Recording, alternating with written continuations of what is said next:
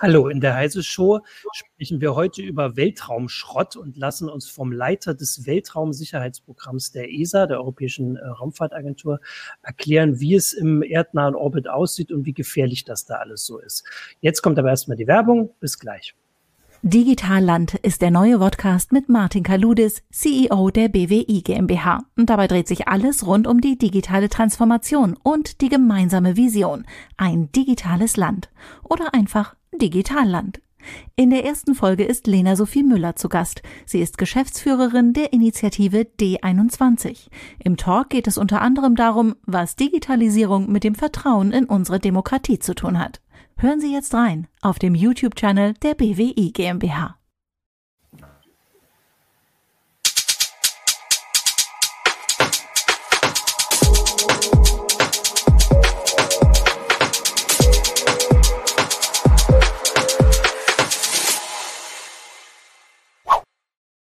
Hallo, willkommen zur Heise Show. Mein Name ist Martin Holland aus dem Newsroom von Heise Online. Ich habe heute wieder mit mir hier Christina Beer, auch aus dem Newsroom. Hallo Christina. Hallo.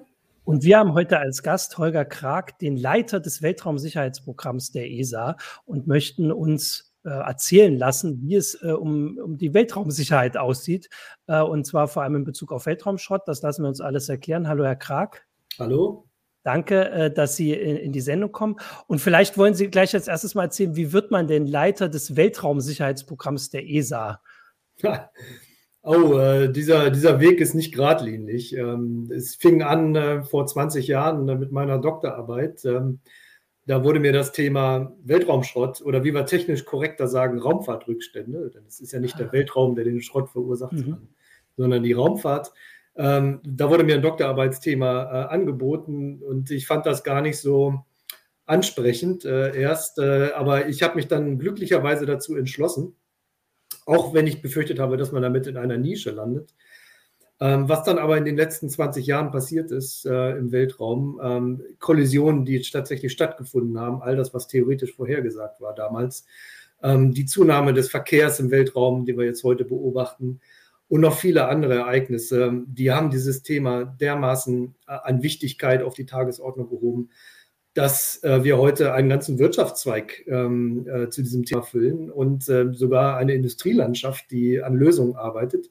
Und am Ende auch ein Programm, äh, das, wo ich sehr stolz und froh bin, dass ich das leiten darf, die, das, das diese Aktivitäten vorantreibt. Also man kann das nicht planen. Es ist äh, so ein bisschen Zufall dabei. Hm. Und es ist ja auch so, dass äh, das bei der ESA auch sich so ein bisschen geändert hat. Als wir sie angefragt haben, war es noch das Space Debris Office das sie, dem sie vor, äh, vorgestanden haben. Und jetzt das Weltraumsicherheitsprogramm. Also da tut sich auch bei der ESA was oder ist das jetzt gerade Zufall, dass das äh, gerade in der Zeit passiert ist, diese äh, Änderung der Zuständigkeiten? Ja, nein, also wir, der, das Space DB Office gibt es auch immer noch. Ähm, mhm. Und äh, des, des Weiteren gibt es auch noch ein Clean Space Office, bei dem es vor allen Dingen um äh, Technologien geht und auch das aktive Rückholen. Ähm, und wir glauben auch, dass das Weltraumwetter und ähm, Planetenschutz vor Asteroiden, ähm, dass das alles zusammen unter dem Thema Weltraumsicherheit gebündelt äh, werden sollte. Und das auch mit einem programmatischen Inhalt, also Industrieaktivitäten äh, zu füllen sind.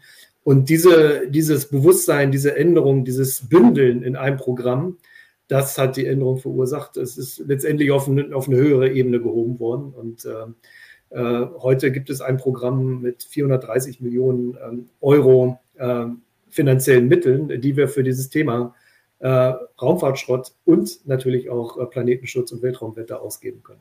Hm. Das Wenn ich das kurz, hm. kurz äh, einwerfen darf, bei uns im Forum hatte jemand das äh, ein bisschen mit der Fridays for Future Bewegung verglichen, dass wir eigentlich auch Thursdays for Space brauchen, weil unser Orbit so vermüllt ist und da ähm, jetzt auch drauf geachtet werden muss. Also wir haben nicht nur Probleme an der nahen Oberfläche, sondern auch darüber. Haben wir. Ähm, und die, diese Problematik im Weltall, die ist sogar noch mal äh, technisch und äh, deutlich anders gelagert, denn während wir hier auf der, auf dem, auf der Erde mit verschmutzten Ozeanen, mit ähm, Treibhausgasen in der Atmosphäre zu rechnen haben, ähm, die, also wo wir sozusagen eine chemische Verschmutzung haben, haben wir im Weltall eher eine physikalische. Denn äh, man kann das so sehen, alles, was wir in den Weltraum eingebracht haben, bewegt sich mit extrem hoher Geschwindigkeit um die Erde. Wir sprechen hier von 28.000 km/h. Prallen diese Objekte aufeinander, mhm. im schlimmsten Fall senkrecht, äh, orthogonal, dann, äh, dann gibt es eben äh, Geschwindigkeiten, die noch deutlich höher sind, relativ gesehen. Und das sind Geschwindigkeiten, für die wir hier auf der Erde überhaupt keinen Vergleich haben. Da reicht ein Objekt Größe einer Kirsche, um einen Satelliten beim Aufprall komplett außer Gefecht zu setzen. Also wir, wir gefährden mit dem Weltraumschrott unsere eigene Raumfahrt. Das ist hier ja. das ist mhm. Punkt. Es ist keine ökologische Verschmutzung, ähm, wir, wir, sondern wir betreffen hier, wir, es betrifft die, die Raumfahrt und damit die Menschheit direkt. Aber auch äh, Forschungsprojekte, ne? Also wenn so ein Forschungssatellit getroffen wird, ähm, das ja, ja oder ähm, Militär, militärisch genutzte Satelliten. Ja, alle, alle die gesamte Raumfahrt. Mhm. Man darf nicht den Fehler machen und denken, naja, was geht mich denn die Raumfahrt an? Das sind doch nur ein paar skurrile Forschungsprojekte. Nein, ähm, wir sind heute extrem verbunden mit der Raumfahrt. Das, das, übersieht man oft und vielleicht weiß man das auch gar nicht, weil es gar nicht so mitkriegt. Aber allein, wenn man sich das Smartphone anschaut äh, und die Apps, die da drauf sind, äh, die, die Wetter-App äh, wäre ohne Daten aus dem Weltraum komplett undenkbar. Äh, viele Telefonate mit dem Handy gehen auch über Satellit. Und äh, dann dürfen wir natürlich die ganze Navigation nicht vergessen. Äh, ohne Raumfahrt komplett undenkbar. Und am Ende werden jetzt Konstellationen gestartet, mit denen wir vielleicht sogar das Internet aus dem All bekommen, äh, ganz egal, wo wir sind. Und ich glaube, das sind Dienstleistungen, auf die wollen wir auf keinen Fall verzichten. Und äh, die ist äh, momentan ist sowas in Frage gestellt äh, durch die Problematik Weltraumschrott. Mhm. Ähm, wie kann man denn das ein bisschen zusammenfassen, die Situation? Also wir haben ja hier die Berichte auf Heise Online immer vor allem jetzt über diese Megakonstellation, wo also wirklich Dutzende Satelliten andauernd gestartet werden und es immer viel mehr werden. Äh, ist das auch bei Ihnen so die Ansicht, dass es jetzt in den letzten, ich muss gerade rechnen, schon zwei Jahren ähm, drastisch voller geworden ist da oben oder war das vorher auch schon so? Also, dass es äh, einfach schon seit Jahren immer voller wird oder ist die Situation seit dem Aufbau von Starlink nochmal eine andere? Die Situation hat sich drastisch geändert. Wir hatten über die gesamte Geschichte der Raumfahrt immer so 100 Starts ähm, pro Jahr äh, im mhm. Durchschnitt. Ähm, seit zwei Jahren haben wir über 1000 Starts, also es ist eine Verzehnfachung. Was wir hier erleben, ist ein Paradigmenwechsel. Die Raumfahrt geht vom Steuerzahler äh, mehr und mehr in private Hand über. Und das kommt mit, einer, mit einem Boost an Raumfahrt. Mhm. Also es kommt dann wirklich in einer drastischen Zunahme an Raumfahrtaktivitäten. Und das ist nicht nur Starlink, äh, es ist natürlich viele andere äh, Raumfahrt, die jetzt, die jetzt richtig Fahrt aufnimmt. Mhm. wenn man die Pläne für die nächsten Jahre zusammenfasst äh, und die Starts, die damit zusammenhängen, dann kommen wir auf Zahlen, dass äh, die, die Zahl an der gesamten, in der Geschichte der Raumfahrt von der gesamten Menschheit gestarteten Objekte übertreffen. Das machen wir in den nächsten zwei, drei mhm. Jahren nochmal. Also das mhm. nur mal die Dimension klar zu machen. Mhm. Und natürlich ist das auch gut, denn warum, der, warum soll man nicht den Weltraum auch als Wirtschaftsraum äh, auffassen? Und es ist ja gut wenn wir ihn nutzen können äh, für, für den äh, ja, Benefit of Mankind. Ähm, wie, denn diese Services, die da angeboten werden, die sind ja kein Selbstzweck, die brauchen wir. Aber wir müssen aufpassen, dass wir das richtig machen. Wir müssen aufpassen, mhm. dass wir das so durchführen, ähm, dass auch Platz für zukünftige Raumfahrt bleibt. Denn ähm, ich muss vielleicht mal darstellen, wie die Situation im All momentan aussieht. Ähm, denn ja. alleine schon vor Starlink, vor Starlink hatten wir schon ähm, rund 30.000 Objekte im All die wir kennen. Ähm, Objekte, die wir kennen, äh, brauchen so ungefähr die Größe dieses Schraubenziehers, äh, damit wir mhm. sie vom Boden aus äh, ähm, systematisch erfassen können. Und das ist schwierig. Wir brauchen Radarteleskope, müssen Aufwand betreiben, erheblichen Aufwand, um die zu sehen, in 1000 Kilometer Entfernung. Das klappt so ungefähr für die 30.000 größten, so ab Schraubenziehergröße.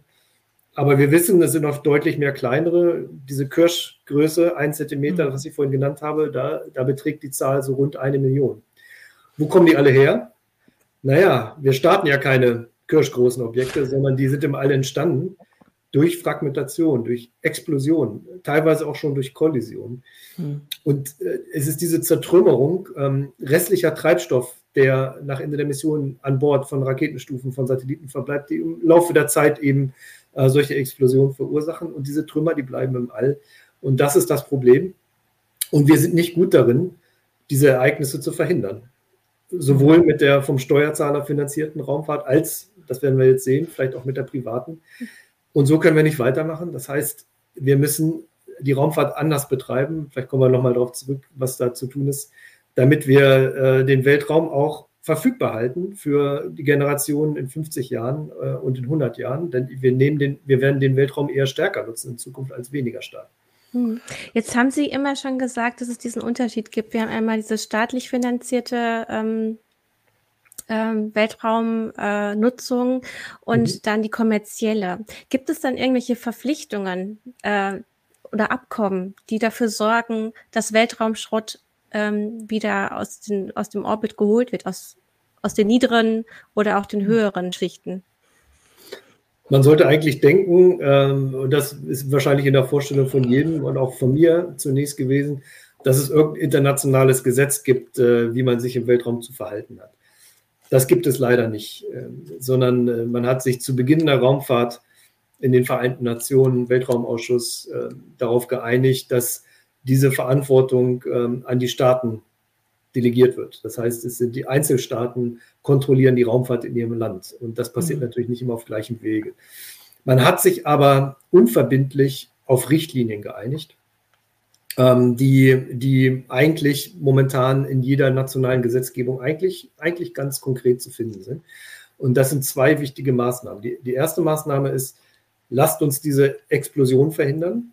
Und dazu müssen wir technisch äh, am Ende der Mission restliche Energie an Bord freisetzen. Das kann der, die Drucktanks sein, die entlüftet werden müssen. Das kann der restliche Treibstoff sein, der verbrannt werden muss. Batterien müssen entladen werden, auch andere Energieträger komplett passiv gemacht werden. Mhm. Wenn das systematisch funktioniert, dann hätten wir schon mal das Problem erheblich reduziert. Und die zweite Maßnahme ist, die Raumfahrtobjekte müssen selber raus aus dem All nach dem Betrieb. Von selber passiert das nicht unbedingt. Es sei denn, sie fliegen so tief, dass die äh, Erdatmosphäre dafür sorgt, dass sie abgebremst wird und dann in überschaubarer Zeit wieder eintreten. Das machen übrigens die Starlink-Satelliten, die mhm. fliegen tief. Das ist gut, aber es machen nicht alle. Mhm. Denn die, die höher fliegen, die müssen aktiv am Ende der Mission nochmal ein sehr großes Manöver machen mit viel Treibstoffverbrauch, äh, der den, den, die Bahn absenkt, äh, sodass man also auch die Objekte in Richtung Erde los wird. Und natürlich möchte man natürlich auch kein Risiko auf der Erde darstellen. Das ist nochmal ein anderes Thema. Ähm, aber diese beiden Maßnahmen, wenn die systematisch durchgeführt würden, dann könnten wir, ähm, und das wird jetzt überraschend, dann kriegen wir den Weltraum nicht sauber, aber wir würden ihn nicht weiter verschmutzen. Mhm. Ähm, also ein bisschen vergleichbar mit der Klimaproblematik. Da reden wir ja auch schon darüber, dass wir ein Zwei-Grad-Ziel einhalten. Wir machen die Erde nicht kühler, sondern wir machen sie etwas langsamer, mhm. weniger warm. Ja? ja. Äh, und und diesen Effekt, das, das müssen wir hier auch erreichen, weil wir bereits so viele Altlasten im All haben, äh, die ähm, dieses, diese Kollision bereits anheizen.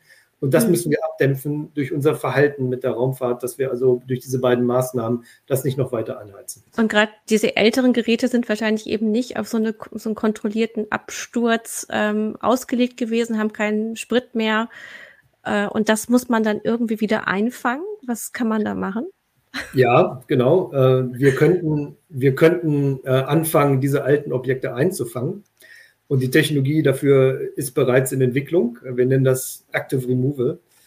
Ähm, aber äh, ist das ratsam in einer Situation, in, in der wir immer noch nicht gut sind in Vermeiden? Mhm. Ähm, denn, denn momentan, das muss man wissen, äh, sind, schaffen wir es noch nicht mal für die Hälfte der Objekte, äh, die wir im Weltraum platzieren, ähm, für die so ein Entsorgungsmanöver eigentlich notwendig wäre, äh, dieses Manöver auch wirklich durchzuführen. Das gilt auch für Objekte, die wir jetzt noch starten. Mhm. Das heißt, wir schaffen es gar nicht. Jedes Jahr kommen Dutzende Objekte äh, durch unterlassene Entsorgung sozusagen hinzu.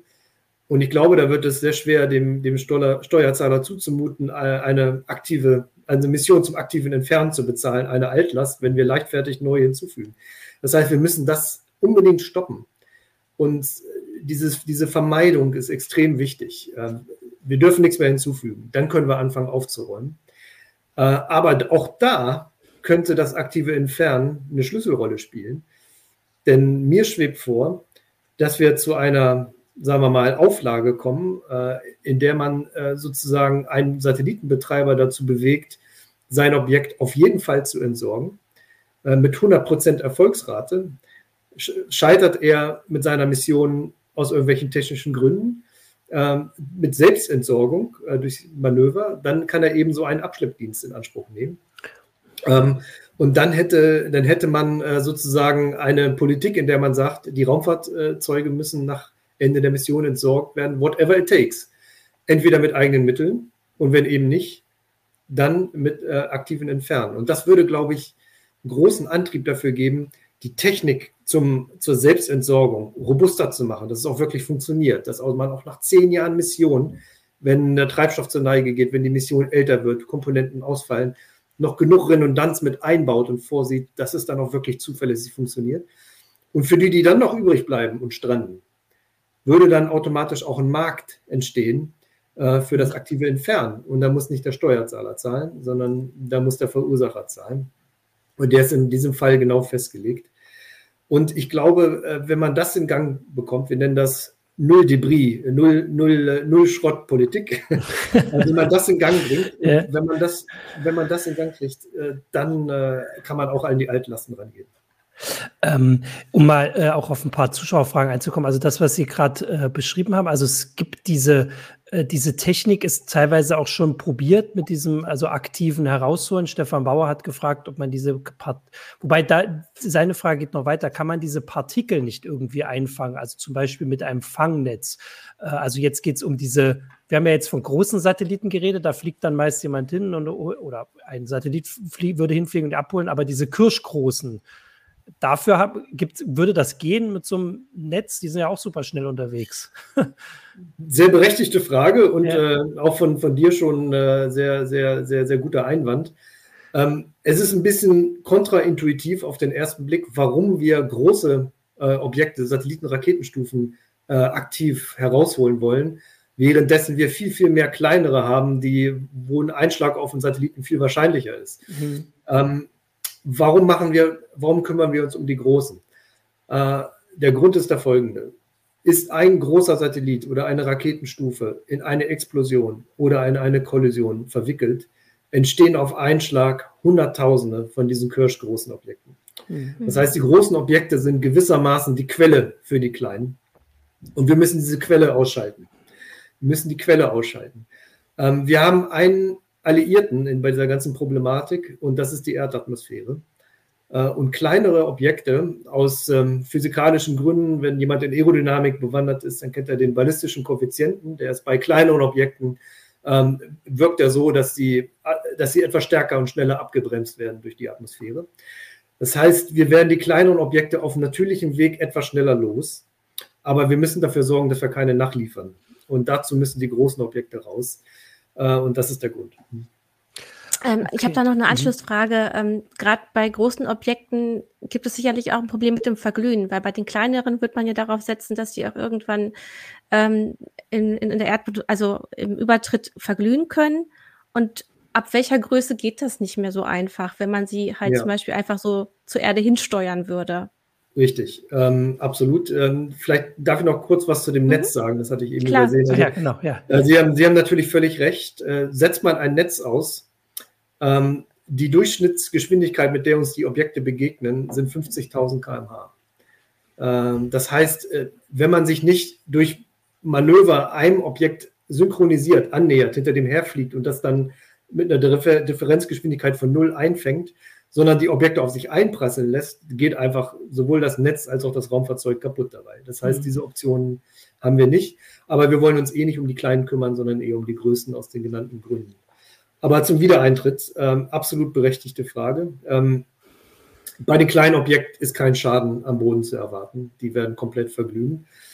Sie haben recht, bei den größeren Objekten, vor allen Dingen intakten Raketenstufen, Satelliten, haben wir Komponenten, äh, Tanks, äh, Düsen, ähm, Drucktanks vor allen Dingen, die aus ähm, hitzefestem Material, also aus sehr druckfestem Material bestehen. Titan, äh, Edelstahl, äh, manchmal sogar äh, Kohlefaserverstärkter Kunststoff, mit, die schmelzen nicht auf unbedingt in der Atmosphäre. Und äh, ab und zu findet man mal so einen Tank am Boden. Ähm, es ist nicht so, dass, der, dass diese Objekte dann beim Wiedereintritt einen Krater schlagen, so wie Meteoriten das machen. Sie werden, die Orbitalgeschwindigkeit wird eher komplett abgebremst und sie fallen dann eher so wie auch Trümmer vom Flugzeug fallen würden. Mhm. Trotzdem nicht schön. und äh, im Grunde genommen auch gefährlich. Noch ist niemand zu Schaden gekommen durch Raumfahrtschrott äh, am Boden, aber wir wollen natürlich auf keinen Fall, dass das passiert. Dennoch ist die Entsorgung zurück in die Erdatmosphäre der beste Weg. Also müssen wir auch hier ran äh, und äh, es gibt zwei Möglichkeiten man entlässt, man überlässt das Entsorgen nicht der Atmosphäre, denn dann ist nämlich dem Zufall überlassen, wo das runterfällt, sondern man macht das Manöver, äh, ein Manöver, das so stark ist, dass man gezielt einen Punkt an der Erde äh, anstrebt, zum Beispiel über dem Südpazifik, wo man die Sachen sicher unterbringen kann. Äh, das zweite ist, äh, zweite Möglichkeit ist eine Ingenieurslösung, nämlich die Komponenten so zu bauen, dass sie aufschmelzen. Also warum nicht versuchen, einen Tank aus Aluminium zu bauen, und auch andere Komponenten aus Aluminium zu bauen mit äh, tieferem Schmelzpunkt, sodass wir die äh, in, in, der, in der Erdatmosphäre komplett loswerden. Okay, jetzt muss ich gerade ein bisschen lachen. Hier kommt eine Zuschauerfrage, ob man eine tiefgefrorene Pizza vom Weltall so in die Erdatmosphäre fallen lassen kann, dass sie an einem bestimmten Punkt perfekt zubereitet ist. Ähm, müssen Sie nicht beantworten. Ja, doch, aber, ähm, ja. Äh, also, äh, wir haben uns tatsächlich mal den Spaß gemacht, nicht für eine Pizza, sondern für einen Schnitzel, aber heute ist die, nicht, die nicht vegetarische Antwort. Ja. Ähm, es, ist, es ist so, äh, dass wenn man die senkrecht fallen lässt, äh, dann äh, wird, wird die durch die Gravitation beschleunigt, aber dann ist der Durchgang durch, durch die Atmosphäre relativ kurz. Äh, und äh, diese Zeit reicht nicht aus, um die, um die, um die gar zu kriegen. Ähm, aber die Wiedereintritte, die wir heute haben, die passieren ja aus einem Orbit heraus. Das ist also einer mhm. kreisförmigen Bewegung um die Erde, sodass man also die Atmosphäre so schleift und dann lange, lange äh, dabei durchgeht. Da wird es ähm, wahrscheinlich nicht nur gar werden, sondern auch verbrennen. Und da ist Schnitzel und Pizzaform gar nicht schlecht, weil es so schön flach ist. Ja, genau. Äh, ach so, ja. Ja, vielleicht, ähm, vielleicht hüpft sie dann noch mal so ein bisschen über die Atmosphäre. Ja. Schwer zu beobachten. Das ist nämlich meine nächste Frage. Also Sie haben äh, gesagt, dass wir äh, also den Überblick über äh, Objekte haben, die äh, so über 30, nee, äh, über die Schraubenziehergröße, das war die Größe, 30.000 Objekte sind das, haben. jetzt war meine Frage erstmal, wie, womit werden die beobachtet? Wer macht das? Und also wer bezahlt diese Beobachtung? Und vor allem, was mich auch interessiert, wie genau wissen wir denn, wo die unterwegs sind? Also, weil ich habe ja immer mal diese Kollisionsmeldung und da kommt dann immer, naja, wir wissen, die sind so, die fliegen näher als einen Kilometer vorbei, die können sich treffen. Also ich meine, das ist ja ziemlich ungenau. Ja. Also die, diese Objekte werden beobachtet von äh, heute noch sehr äh, militärisch ausgerichteten mhm. Systemen, die aus, der, aus dem Kalten Krieg kommen. Ähm, vor allen Dingen in den USA und in Russland sind die Systeme vor allen Dingen äh, aus der, kommen aus der Historie Ballistic Missile Defense, ja, also anfliegende mhm. Atomraketen zu sehen. Mhm. Aber als man die in den 60er Jahren aufgestellt hat, ähm, hat man äh, schnell entdeckt, naja, 1962. Äh, wir haben 50 Objekte gestartet bisher, aber wir sehen 200 äh, Objekte im All fliegen. Wie kommt denn das? Und da hat man festgestellt, ähm, dass viele der Objekte zeitlich rückwärts gerechnet auf ein Objekt zusammenfallen. Und das war eine Raketenstufe, die sich da offensichtlich zerlegt hat. Also da ist äh, diese Weltraumschrottproblematik zum ersten Mal aufgedeckt worden. Die Systeme sind seitdem weitgehend weiter aufgebaut worden und heute muss man fast sagen, erfüllen die eher eine zivile Aufgabe als eine militärische, weil diese diese Daten, die wir von diesen Systemen bekommen, sind einfach nicht mehr wegzudenken aus dem Weltraumbetrieb. Mhm. In Europa holen wir jetzt auch auf äh, in diesem Thema. Wir, sind, wir kommen nicht an die Leistung de, des amerikanischen Systems mit den 30.000 Objekten heran. Ähm, und wir wollen in Europa diese, diese, diese Kapazitäten auch aufbauen, denn wir brauchen diese Daten mit autonomem Zugang zum Weltraum. Ohne die kann man gar nicht mehr fliegen. Und wir bekommen sie heute nur ähm, oder zum größten Teil aus den USA. Entwicklungen sind in Gange in, in Europa. Die Kommission, Europäische Kommission ähm, liefert da äh, die Programmatik und die ESA liefert auch viel Technik dazu. Aber da muss noch mehr passieren. Die Genauigkeit, das ist die, das, was noch überall zu wünschen übrig äh, lässt. Ähm, man kann so ein, ein Objekt über, äh, man kann vielleicht die Position zu einem Zeitpunkt genau bestimmen, aber man muss sie auch vorhersagen. Ähm, die Kollisionswarnungen, die wir heute bekommen, beziehen sich ja auf Ereignisse, die so ein, zwei Tage in der Zukunft liegen. Und bis dahin machen beide beteiligten Objekte noch mehrere Umkreisungen um die ganze Erde, also legen noch 100.000 Kilometer und mehr zurück. Mhm. Und über diese Distanz dann auch noch äh, genau Vorhersage zu machen, das ist nicht möglich. Da gibt es zu viele Unsicherheiten. Höhere Messgenauigkeit hilft. Aber heute sind wir in der Situation, genau wie Sie sagen, man kann nicht sagen, es gibt eine Kollision, ja oder nein, sondern es gibt eine Kollision mit der und der Wahrscheinlichkeit. Und äh, oft oder fast immer ist man in der Situation, dass man sich für ein Ausweichmanöver entscheiden muss, äh, um einfach sicher zu gehen. Ähm, selbst wenn die Wahrscheinlichkeit nur 1 zu 10.000 beträgt, dass es wirklich zu einer Kollision mhm. bekommt, weil wir einfach keine Kollision erleben wollen. Äh, aber viele Manöver, die wir fliegen, die fliegen wir umsonst, äh, weil wir es einfach nicht besser wissen, weil wir keine genauen Daten haben. Also solche Meldungen liest man manchmal von der ISS, dass die ausweicht, ähm, wenn eine Kollision droht. Wir haben jetzt hier auch eine Frage via YouTube von Eddie Aurelius und der, ähm, Sie haben es schon so ein bisschen angedeutet. Äh, gibt es auch zivile Projekte zur Verfolgung von Objekten im All, vielleicht auch private? Vielleicht können Sie auch was zu Startups sagen, die jetzt ähm, sich mit dem Bereich Weltraumschrott beschäftigen. Sehr gerne. Und das ist ein Thema, was uns sehr, sehr am Herzen liegt in der, in der äh, Europäischen Raumfahrtagentur. Ähm, wir denken immer, äh, oder wir, bis vor, Jahr, vor ein paar Jahren haben wir noch gedacht, dass das ganze Weltraumsicherheitsthema eine Sache der, des, des öffentlichen Sektors ist. Und ähm, jetzt sehen wir, dass die Raumfahrt äh, Fahrt aufnimmt im privaten Sektor. Warum nicht auch die Raumfahrtsicherheit? Und tatsächlich äh, gibt es Startups, wir sehen das vor allen Dingen in den USA, die Privatradare aufstellen, die auch die entsprechenden Dienstleistungen geben.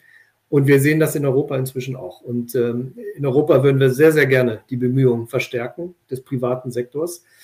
Wo liegt da der Markt? Naja, äh, wir hatten es gerade angesprochen, zum Beispiel in der Genauigkeit der Daten.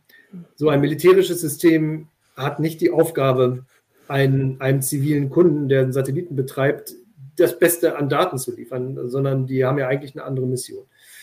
Das könnte doch eine Nische sein für private äh, Sensorentwickler, zu sagen, okay, aber wir liefern die Genauigkeit, die ihr haben wollt.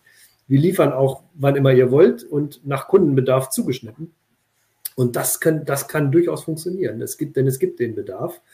Und äh, wer auch immer äh, Gründer eines Startups ist in dem Bereich, der kann mir gerne eine E-Mail schreiben. Mich würde sehr interessieren, wie wir da zusammenkommen können und solche Initiativen unterstützen können. Das gilt natürlich auch für andere äh, Bereiche im Welt Weltraumsicherheit, Weltraumwetter äh, und natürlich auch in der Prozessierung von solchen Daten, denn auch im Downstream von solchen Daten kann viel passieren.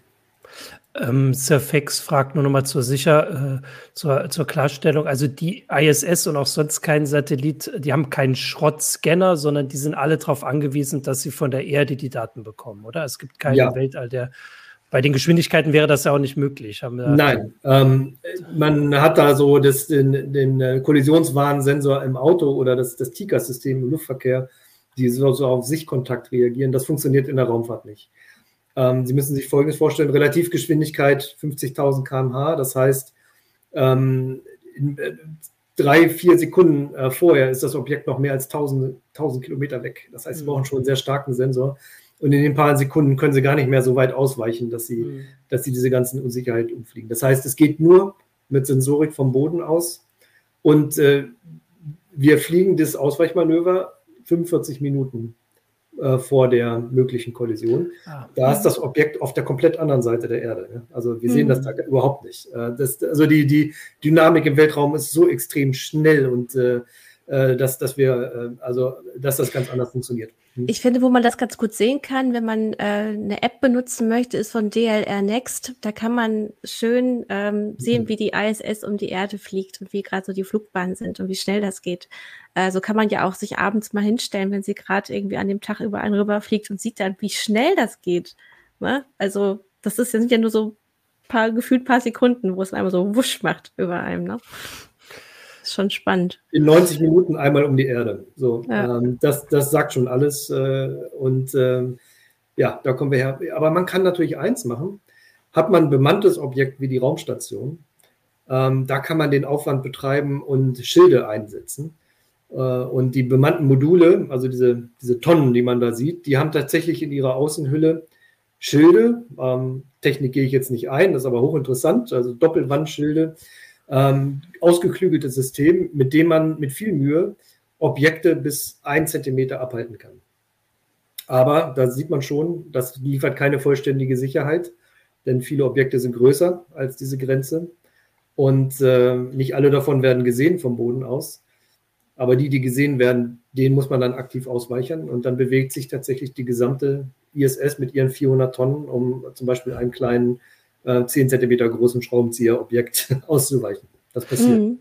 Ähm, Capilino fragt ja. hier auch noch, ähm, Entschuldigung, mhm. Martin, ähm, wie teuer ist denn das ungefähr? Also er fragt konkret, dürfte aber nicht ganz günstig sein, Weltraumschrott zu orten. Also wenn ein Startup sowas macht, wie teuer wäre das ungefähr?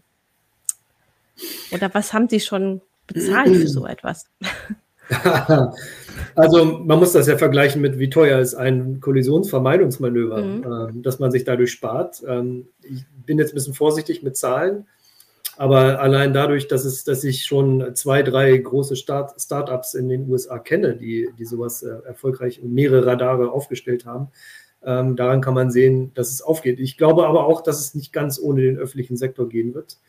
Wir brauchen wahrscheinlich so eine Art äh, Marktunterstützung durch Datenkauf auch durch den öffentlichen Sektor, um das Ganze anzuschieben.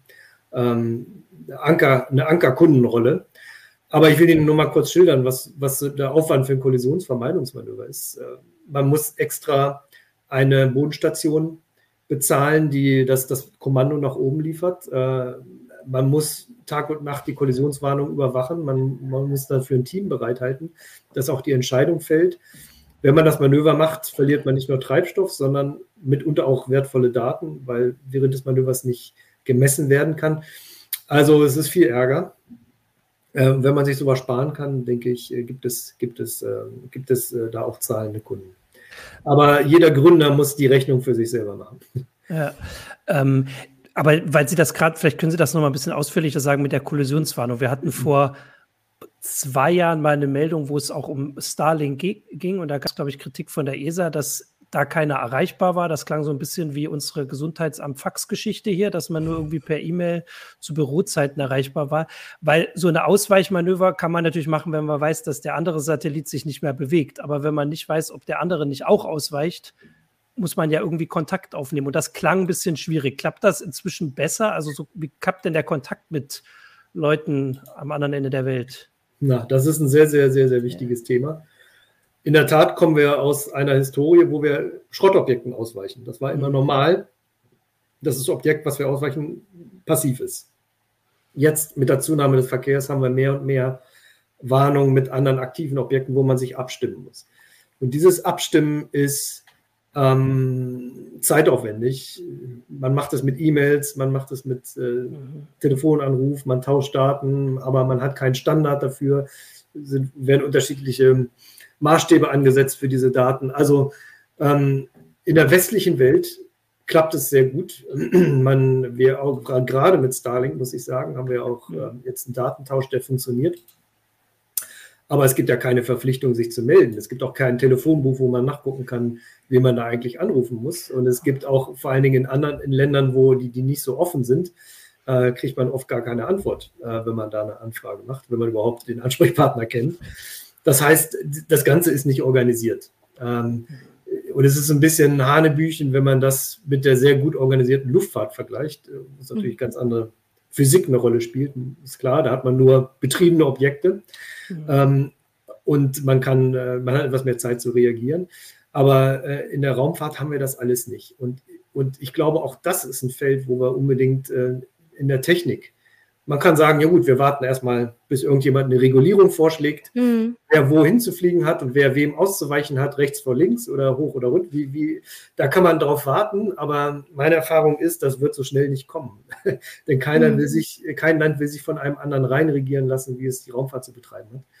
Aber es besteht genug Pragmatismus äh, und auch, äh, da muss ich sagen, auch gerade bei Starlink äh, und in der westlichen Welt insgesamt, dass man da einen Standard entwickelt. Und äh, auch das könnte was für Startups sein, äh, wenn man da voranschreibt. Es muss ja nicht unbedingt ein öffentliches System sein, was den, den Weltraumverkehr managt. Ähm, heute benutzt man beim Autofahren auch Google Maps, ähm, obwohl das einem keiner vorschreibt. Ähm, folgt man den Anweisungen von Google Maps, einfach weil es sich als pragmatisch herausgestellt hat äh, und somit zum de facto Standard geworden ist. Warum nicht auch, warum nicht auch sowas äh, entwickeln für die Raumfahrt? Ähm, hier kommt jetzt noch eine äh, konkrete Frage, weil Sie Starlink jetzt auch immer wieder erwähnt haben. Es gab ja neulich da eine sehr, ich sag mal, sehr deutliche Kritik aus China. Ähm, wie, wie ist denn insgesamt der, äh, also was sagen Sie zu dieser Kritik und wie ist insgesamt der Stand zu Starlink und vor allem auch zu also ähnlichen Projekten, die ja geplant sind, die teilweise noch also irgendwie ja. kommen sollen? Also anstatt, sagen wir mal so, ich hätte an deren Stelle einfach Starlink gefragt, was habt ihr vor? Ja. Äh, vielleicht, vielleicht hatten die ja ein Ausweichmanöver vor. Ähm, es ist jetzt ein bisschen so, dass man das auf das politische Feld gehoben hat äh, mit einem Notverbal an die Vereinten Nationen. Aber das hat auch einen guten Grund, weil denn tatsächlich ist dieses Thema nicht, nicht genügend abgedeckt. Ja? Ähm, mhm.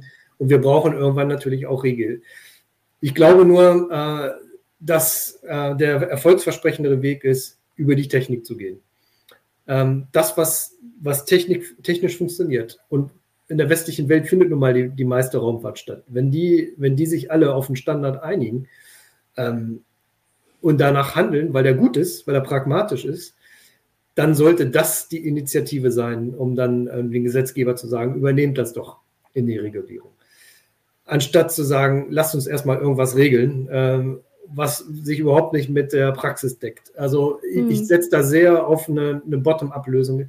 Die besten Lösungen kommen aus der Praxis. Ja. Also da, da setze ich drauf und ähm, ähm, da würde, wäre meine Empfehlung, ähm, vielleicht zweigleisig zu fahren, äh, tatsächlich, wie die Chinesen das gemacht haben, das Thema auf die Agenda zu heben, aber nicht darauf zu warten, sondern einfach miteinander zu reden und anfangen, die Daten zu tauschen. Das geht heute schon ich meine, man muss ja auch sehen, ähm, wir haben einmal äh, auf der Erde äh, Weltmächte, die miteinander konkurrieren und aber alle wollen ja im Orbit aktiv sein und haben eigene Projekte, die sie auch weiter forcieren und dann ist es ja auch im eigenen Interesse, dass sie dort auch kooperieren, weil sie ihre eigenen Projekte gefährden, wenn sie den Weltraumschrott nicht ja. irgendwie gemeinschaftlich entfernen. Der, der Weltraum ist eine gemeinschaftlich genutzte Ressource. Mhm. Das wird uns jetzt immer klarer. Und wenn jetzt ähm, die, die Nutzung des Weltraums so massiv zunimmt, dann fragt man sich natürlich, müsste nicht die Nutzung des Weltraums auch irgendwie koordiniert werden? So, äh, wenn ich das sage, muss man immer vorsichtig sein, denn äh, man hat sich in den 60er Jahren ganz bewusst gegenseitig in den Vereinten Nationen das Recht, ein, äh, Recht eingeräumt, den Weltraum frei zu nutzen. Und ich glaube, das wollen hm. wir auch. Wir wollen ja keine, wir wollen ja nichts, wir wollen ja Raumfahrt zulassen. Hm. Wir wollen sie ja betreiben, deswegen machen wir den Job hier. Äh, wir wollen Raumfahrt sehen. Ähm, aber es gibt ja auch einen Bereich, äh, der eine oder andere weiß das vielleicht, wo auch eine andere Ressource sehr knapp ist. Das sind nämlich die Frequenzen, die man im All nutzt. Und da äh, lässt man sich ganz bewusst auf eine internationale Koordinierung ein, nämlich weil man sich, weil man keine Interferenzen haben will. Man muss Radiofrequenzen nutzen, sonst kann man sich mit dem Satelliten nicht auseinandersetzen und das Ganze bringt nichts. Das heißt, man will nicht, dass sie sich überlappen mit anderen Missionen und deswegen setzt man sich freiwillig zusammen und koordiniert. Ähm, also zum Beispiel, ich möchte diesen in Jahr, fünf Jahren, in fünf Jahren möchte ich diese Frequenz nutzen. Wer möchte die noch nutzen? Aha, okay, du willst sie auch nutzen. Okay, dann strecke ich mich ein bisschen ein, sodass wir beide Platz haben. Ähm, so funktioniert dieser Koordinierungsprozess. Warum kann man das nicht mit der mit, der, mit, mit dem All selber machen? Ja? Denn wir, jede Mission nimmt ja auch Platz weg im All. Der Platz, der die Mission wegnimmt, ist mehr als die physikalischen Dimensionen der, des Satelliten, sondern wenn der explodiert, dann nimmt er noch mehr Raum ein und bewegt sich schnell. Aber das kann man alles berechnen. Äh, und wir entwickeln sehr, sehr ein Berechnungsmodell, wie man sozusagen den Footprint äh, einer Mission ähm, berechnen kann. Und wenn das geht, warum kann man das dann nicht benutzen, um auch genauso auf freiwilliger Basis, aber im Selbstinteresse, möglichst viele Missionen unterzubringen, effizient, ähm, dann auch die Nutzung des Weltraums koordinieren. Ohne jemanden zu verbieten, ins All zu fliegen, aber jedem zu sagen, sei möglichst effizient, du verbrauchst zu viel Platz, nutz weniger, dann kannst du fliegen. Hm. Ich, äh, ich finde das ganz spannend, weil wir, äh, also jetzt gar nicht nur in Bezug auf Starlink, äh, aber da gibt es ja auch noch diese Geschichte mit der Frage, ob da der Nachthimmel zu sehr ähm, befüllt wird aus der Astronomie. Und da kriege ich auch immer mit, dass man, wenn man so als, ich sag jetzt mal, also ich bin, mache das als Journalist, beschäftige mich damit, oder wir haben ja jetzt ja auch Zuschauer, die da sehr deutliche Meinung zu sagen, dass das oft anders ist, wenn man von den Experten und Expertinnen dann was hört, weil auch aus der Astronomie wird wie ich das mitkriegt habe, selten die Forderung laut, Starlink einfach nicht zu machen, weil's, weil der Himmel so wichtig ist, sondern immer die Forderung, lasst es uns hinkriegen, dass wir beide Interessen bedienen können. Und das Gleiche ist ja das, was, was Sie jetzt auch sagen, dass auch wenn man vielleicht diskutieren kann, ob man nun äh, fünf äh, Satelliten-Internetprojekte hat, ähm, im Moment kann man das nicht äh, verhindern oder, oder ändern oder irgendwie machen, weil es gar keine Regeln gibt, sondern zu sagen, wie kriegen wir es hin, dass ihr euer Internet aufbauen könnt und wir trotzdem noch Raumfahrt betreiben können. Und das finde ich ganz spannend, weil das sowohl für diese Astronomiegeschichte als auch für, für die Weltraumschrottgeschichte jetzt gilt, dass sie sagen, lass es uns, also wir müssen irgendwie die Interessen ausgleichen. Das ist ja ganz, genau. ganz, ganz äh, spannend. Ja. Es ist sehr, sehr interessant, weil auch der, der Planetenschutz äh, ist ja in, in meinem Raumfahrtsicherheitsprogramm, mhm. das heißt äh, Frühwarnung vor Asteroiden. Und dazu muss man im, äh, im Zwielicht beobachten, das heißt äh, zur Sonnenuntergang und ähm, Sonnenaufgangszeit, weil die Objekte aus, aus Richtung Sonne kommen. Äh, und das mit großen Gesichtsfeldern. Und da gibt es regelmäßig Streifen äh, von, mhm. von Satelliten vor, vor allen Dingen von Starlink-Satelliten. Und natürlich ist das auch ein Kulturwandel, wenn jetzt plötzlich von den 6000 Sternen, die wir mit nacktem Auge beobachten können, äh, ein paar tausend künstliche dabei sind äh, mhm. und sich über den Himmel bewegen. Das ist krass. Ähm, auf der anderen Seite äh, ist es aber auch so, dass Starlink darauf reagiert hat, auf die Kritik. Und ähm, man äh, sieht zum Beispiel die Sequenz geändert haben, wie äh, diese, diese Satelliten ähm, manövrieren. Also sie gehen jetzt sehr schnell etwas höher und das hilft. Je höher, je höher, um, also je schneller sie aus niedrigen Orbits verschwinden, umso weniger Licht kommt im Teleskop an. Und man muss vielleicht auch äh, in Kauf nehmen, äh, dass man solches solche Satellitenstarts vielleicht auch in den, in den Beobachtungen mit einplanen. Es gehört, wie Sie sagen, es gehört mit zum Konzept, wir müssen uns die Ressourcen teilen. Ähm, die, denn Starlink bringt ja nicht Nachteile. Ich glaube, wir wollen ja auch nicht auf, auf die fantastische Applikation der Breitbandverbindung aus dem All ähm, verzichten. Da, da wird sehr, sehr, sehr viel Positives äh, bei rauskommen. Aber wir müssen es wir müssen es richtig machen und wir müssen uns die Ressource geschickt und fair teilen. Und da, da gibt das, die Lösung dazu liefert, äh, muss aus der Technologie kommen. Mhm. Ähm, und aber ein bisschen auch was, was Sie gesagt haben, das fand ich äh, auch spannend, dass selbst wenn man jetzt ähm, das nicht auf UN-Ebene geregelt kriegt, weil da wäre es ja äh, angesetzt, also diese Fragen, die wir, mit denen Sie die Sendung begonnen haben, also dass man Satelliten ähm, so hochschießt, dass man einplant, dass sie wieder runterkommen, müsste ja eigentlich auf der auf UN-Ebene geregelt werden, weil sich alle dran halten sollen. Ähm, aber dass es ja auch die anderen Möglichkeiten gibt, dass zum Beispiel Europa sagt, für Satelliten, die hier starten, kann man das erstmal machen. Das wäre eine Sache. Oder dass man es einfach festlegt und dann wird die Lösung erst gebaut. So wie Sie das gesagt haben, Startup lohnt sich erst, wenn man vorschreibt, dass das gebraucht wird. Ja, wir brauchen natürlich, also Sie haben, Sie haben recht, äh, es ist ein bisschen aus der Erfahrung im Umgang mit dem Prozess bei den Vereinten Nationen gestützt, dass ich sage, dass vielleicht die Technologie voranschreiten muss. Mhm. Ähm, denn das letzte Mal, dass ähm, das Outer Space Treaty, heißt tatsächlich so, also es ja. ist das, das maßgebliche Weltraumgesetz, angefasst wurde, das war 1978. seitdem, seitdem ist es, erleben wir eine Situation, wo kein Land sich von einem anderen ähm, über ein internationales Gesetz vorschreiben lassen will, was es zu machen hat. Obwohl die Problematik verstanden ist und in dem Bewusstsein äh, jeder Nation drin ist, ähm, aber man hat es lieber, man macht, verpflichtet sich selber dafür mit einem nationalen Gesetz, als sich von anderen über ein internationales Gesetz kontrollieren zu lassen.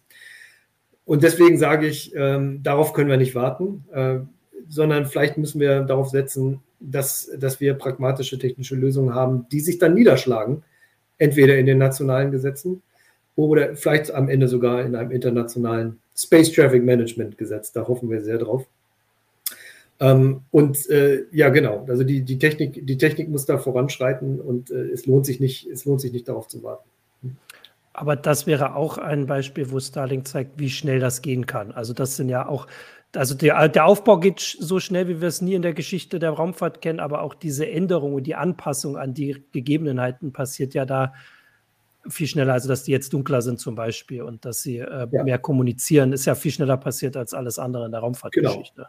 Starlink führt uns jetzt vor Augen, dass wir zu langsam waren in dem Prozess ja. international ähm, sowas, äh, sowas zu regeln, ganz genau.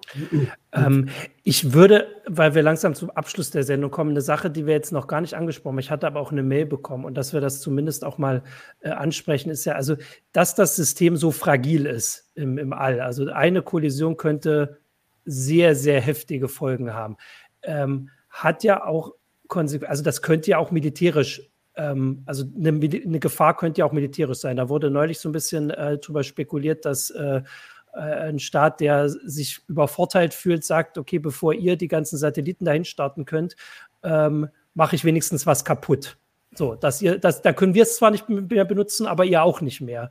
Wie hoch wird diese Gefahr gesehen? Beschäftigen Sie sich mit sowas oder ist das eine Sache, wo man sagt, da können wir eh nichts machen, das können wir niemand verbieten, dass er im Fall der Fälle ähm, alles kaputt macht? Ja, also Sie, Sie sprechen die Antisatelliten-Tests ja. an, äh, die jetzt in der Vergangenheit passiert sind und die, mhm. die sich jede große Raumfahrtnation mal geleistet hat. Ähm, von, von den USA, Russland, äh, China und jetzt wieder Indien und, mhm, jetzt wieder Russland mit äh, verheerenden Konsequenzen. Ähm, denn durch kinetischen, das ist ja letztendlich ein kinetischer Einschlag, eine bewusst herbeigeführte Kollision, entstehen Tausende von Trümmern.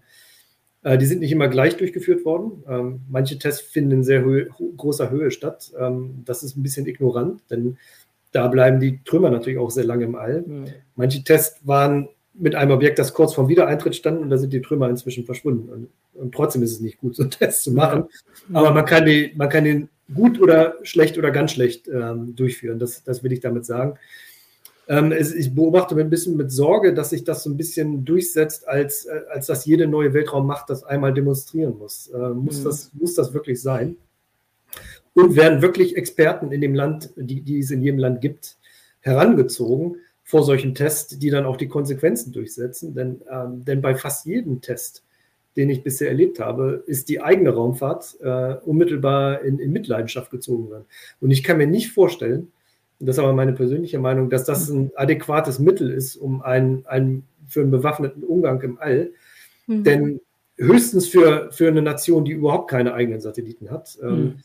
Aber die hat dann wahrscheinlich auch nicht die Kapazität, so, eine komplizierte, äh, so einen komplizierten Abschluss durchzuführen. Für etablierte Weltraummächte schaden die sich unmittelbar selbst, denn die fliegen in dem gleichen, in dem gleichen Environment mit. Ähm, da gibt es andere Techniken, wie zum Beispiel einen Satellit zu blenden mit einem Laser vom, vom Boden aus oder über, über Jamming mit Radiofrequenz, aber ich will jetzt nicht, nicht auch noch hm. auf jeden Fall wäre das für das Environment schon, ne? aber äh, natürlich als äh, Raumfahrtagentur, die friedliche Zwecke in ihrer Agenda stehen hat, plädiere ich dafür, ähm, überhaupt keinen bewaffneten Umgang im Weltraum zu pflegen. Ja.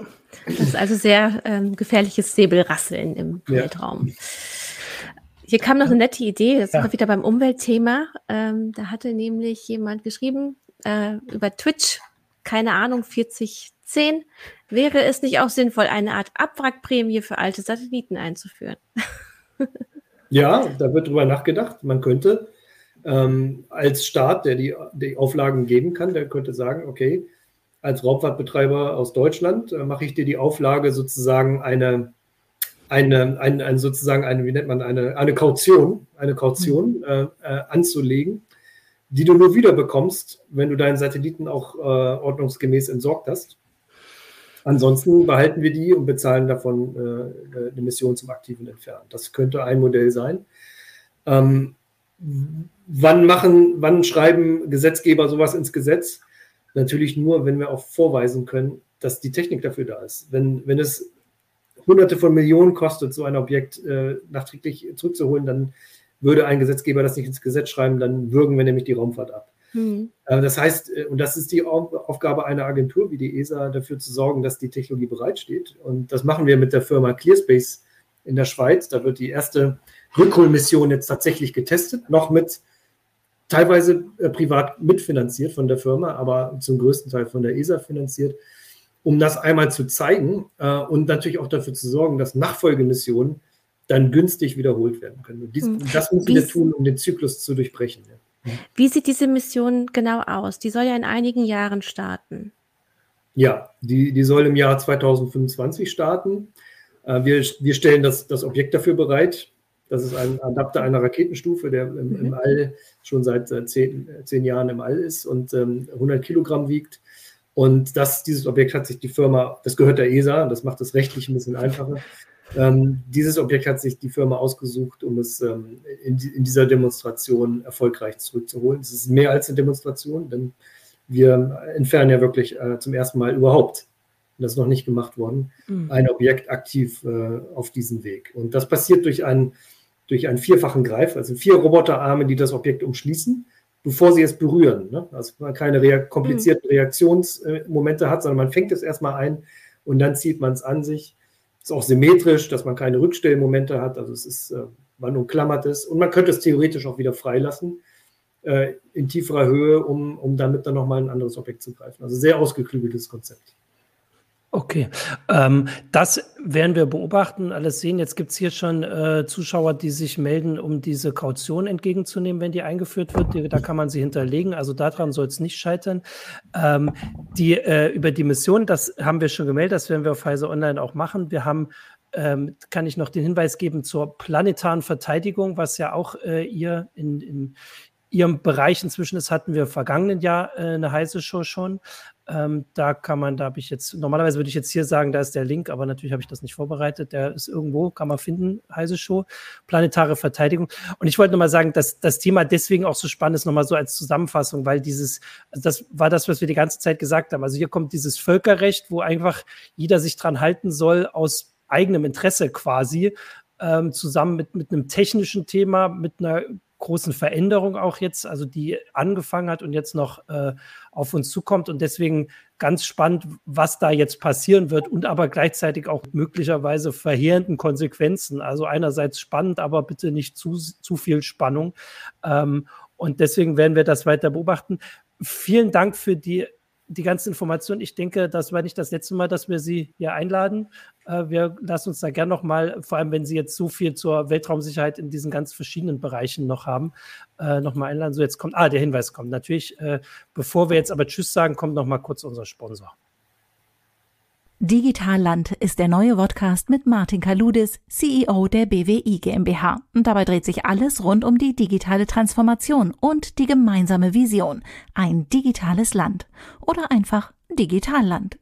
In der ersten Folge ist Lena Sophie Müller zu Gast. Sie ist Geschäftsführerin der Initiative D21.